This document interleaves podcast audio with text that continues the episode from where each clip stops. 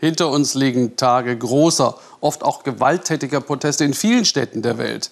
Lateinamerika etwa brennt. Venezuela, das ist bekannt. In Bolivien gibt es Ausschreitungen wegen der Präsidentenwahl. In Ecuador, Chile und Argentinien wehren sich die Menschen dagegen, dass der Wohlstand so ungleich verteilt ist.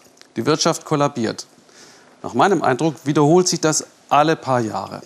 Wir haben unseren Südamerika-Korrespondenten Matthias Ebert deshalb gebeten, uns an drei Beispielen zu erklären, warum diesmal diese Eruption. Argentinien droht der Staatsbankrott. Die Folgen der Wirtschaftskrise treibt immer mehr Menschen in die Armut. Was das bedeutet, sieht man außerhalb des Zentrums von Buenos Aires, zum Beispiel im Slum Villa 21, wo Dagna Alva lebt. Sie muss sich beeilen. Vor Dagnas Haus warten bereits Nachbarn auf Essen. Seit kurzem verwandelt sich ihr Wohnzimmer jeden Mittag in eine Essensausgabe für Arme. Dagna und ihre Helferinnen machen das ehrenamtlich für immer mehr Argentinier, die es sich schlicht nicht mehr leisten können, im Supermarkt einzukaufen. Eigentlich sollten die Eltern selbst für ihre Kinder kochen können, doch das ist zu teuer geworden. Also packen wir seit ein paar Jahren mit an. Es gibt einfach keine Arbeit. Das ist immer schlimmer geworden. Dagna erzählt mir, dass viele Fabriken in der Peripherie von Buenos Aires schließen mussten. Sie waren mit einem Mal nicht mehr konkurrenzfähig, nachdem die wirtschaftsliberale Regierung Subventionen gestrichen hatte für Strom, Gas und Wasser. Die Arbeitslosigkeit steigt. Wieder einmal. Jeder Dritte lebt unterhalb der Armutsgrenze.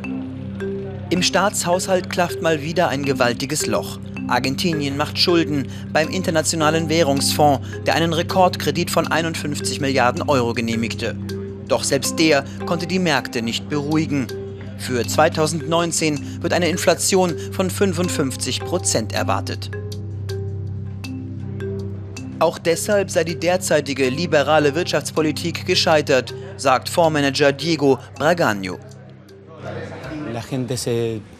Die Menschen sehen, dass ihre Gehälter schrumpfen. Sie können sich damit immer weniger kaufen. Das wiederum schafft sozialen Frust, worauf wiederum politische Unsicherheit folgt. Das heißt konkret, die Linkspopulisten stehen wieder mal kurz vor der Machtübernahme. Dass die es bislang ebenso wenig schafften, die Wirtschaft zu stabilisieren, ist Dagner von der Essensausgabe herzlich egal. Die Linken denken wenigstens an uns Arme, die Liberalen dagegen überhaupt nicht. Die soziale Frage ist das Thema der Wahlen in Argentinien. Und auch in anderen Ländern Südamerikas geraten Regierungen ins Wanken, wenn sich die Kosten für die Einwohner plötzlich erhöhen. Zum Beispiel in Ecuador. Der Andenstaat ist gefangen in einer Schuldenspirale. Das hat tagelange Proteste ausgelöst. Die Hauptstadt Quito wurde völlig lahmgelegt. Auslöser war die Kürzung der Treibstoffsubventionen. Dadurch verdoppelte sich der Preis für Diesel. Die Kürzungen waren Bedingung des größten Kreditgebers des Internationalen Währungsfonds. Der hatte Ecuador 3,8 Milliarden Euro geliehen. Wegen der gestiegenen Dieselpreise bankten vor allem ärmere Ecuadorianer um ihre Existenz. Ihre Wut entlud sich auf der Straße. Die Auflagen des Währungsfonds, das Spardiktat und die Privatisierungen sorgen mal wieder für sozialen Zündstoff in Südamerika. Nach tagelangem Ausnahmezustand nahm Ecuadors Präsident die Kürzungen zurück. Jetzt suchen Regierung und Opposition nach einem Ausweg aus der Krise. Kurz nach dem Ende der Demonstrationen in Ecuador brachen heftige Proteste in einem anderen Land aus, das eigentlich als stabil gilt, in dem seit Jahren die Wirtschaft wächst. Immer mehr Chilenen fordern eine soziale Marktwirtschaft. Gegen die Sozialproteste ging die Polizei anfangs rücksichtslos vor. Eine Woche lang wurde der Ausnahmezustand verhängt. Anchi und Jaime demonstrieren, weil sich ihre Stromrechnung innerhalb weniger Monate verdoppelt hat, weil alles immer teurer wird. Dieser soziale Ausbruch wegen der steigenden Kosten hat sich verschärft, weil wir wissen, dass es einige wenige gibt, die viele Privilegien genießen.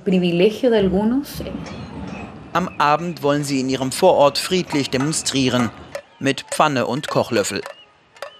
Doch selbst dieser harmlose Nachbarschaftsprotest für mehr soziale Gerechtigkeit wird von der Polizei unterbunden. Andernorts schossen die Sicherheitskräfte sogar scharf. Es kam zu Toten. Viele Demonstranten verdienen gerade mal den Mindestlohn von 380 Euro im Monat. Gleichzeitig profitiert eine kleine Elite des Landes vom neoliberalen Wirtschaftsmodell Chiles. Sie züchten zum Beispiel Eukalyptus-Monokulturen für die Verpackungsindustrie oder exportieren Avocados auch nach Europa. Schließlich zeigt der Protest von einer Million Chilenen Wirkung. Präsident Piñera macht Zugeständnisse und will Reformen angehen. Aber erst ein Ende der krassen sozialen Ungleichheit wird die Länder in Südamerika langfristig befrieden können.